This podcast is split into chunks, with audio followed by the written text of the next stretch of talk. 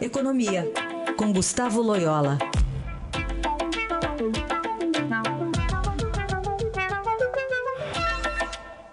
Loyola, bom dia. Bom dia.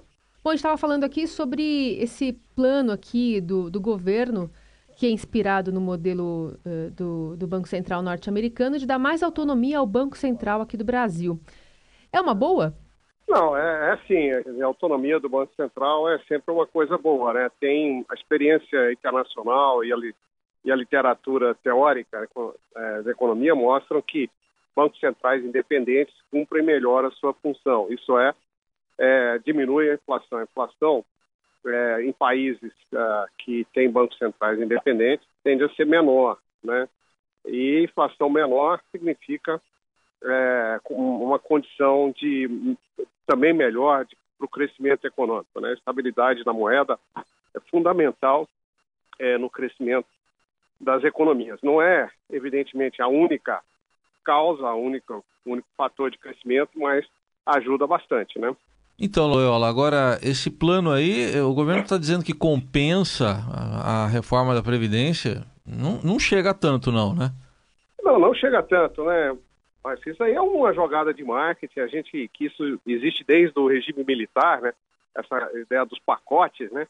Você junta um bocado de medidas, é, não necessariamente ruins, né? Tem muitas medidas positivas aí nesse pacote e tenta criar uma, um fato na opinião pública para muitas vezes é, encobrir aí um, um, fracasso, né?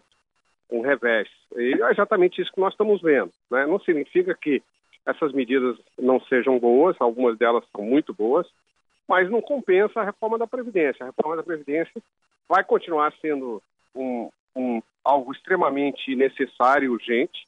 Infelizmente, não foi possível fazê-la agora, né?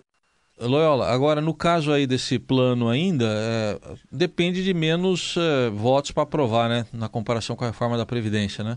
É, exatamente. Algumas medidas são uma maioria simples, né? Outras, como a autonomia do Banco Central, se eu não estou enganado, depende de lei complementar.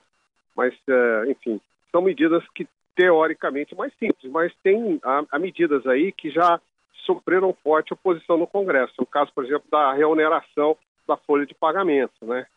Isso já foi tentado desde lá do governo Dilma, na época do ministro Joaquim Levi e o Congresso reagiu fortemente contra, né?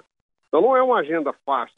Né? A própria privatização da Eletrobras, por exemplo, tem suscitado grandes oposições, né? Então vamos ver se o governo tem a capacidade política para fazer essa agenda andar no Congresso. Muito bem. A gente volta a falar de economia com Gustavo Loyola ao longo aqui do Jornal Dourado. Obrigada, viu? Até semana que vem. Até semana que vem.